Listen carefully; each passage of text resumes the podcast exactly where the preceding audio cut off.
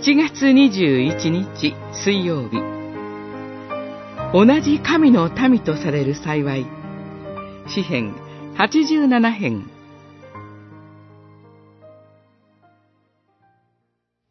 主は諸国の民を数え書き記される。この都で生まれたものと。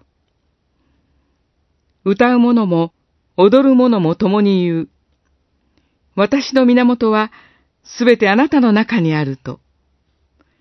87編、6節、7節。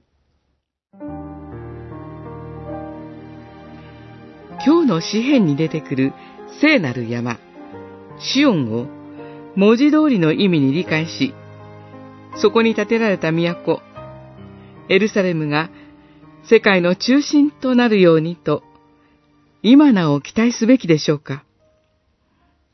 確かに、この詩篇が書かれた時には、その期待は大きかったでしょう。しかし、新約聖書の光で読み直すときに、違った景色が見えてきます。キリストにあっては、特定の場所は問題ではありません。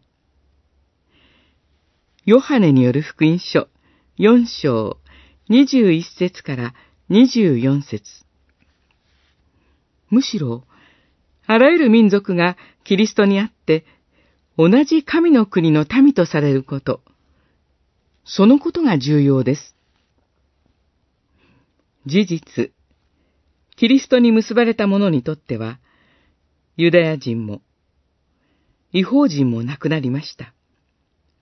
エフェソの信徒への手紙、二章十一節以下。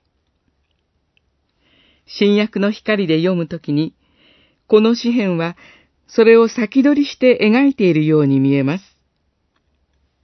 この詩篇はこう結ばれます。私の源はすべてあなたの中にあると。作者が描く神の都は、私の源はすべてあなたの中にあると言われるほどに、理想化された世界です。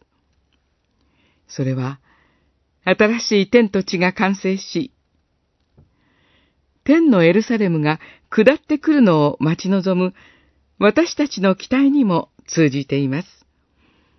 ヨハネの目視録21章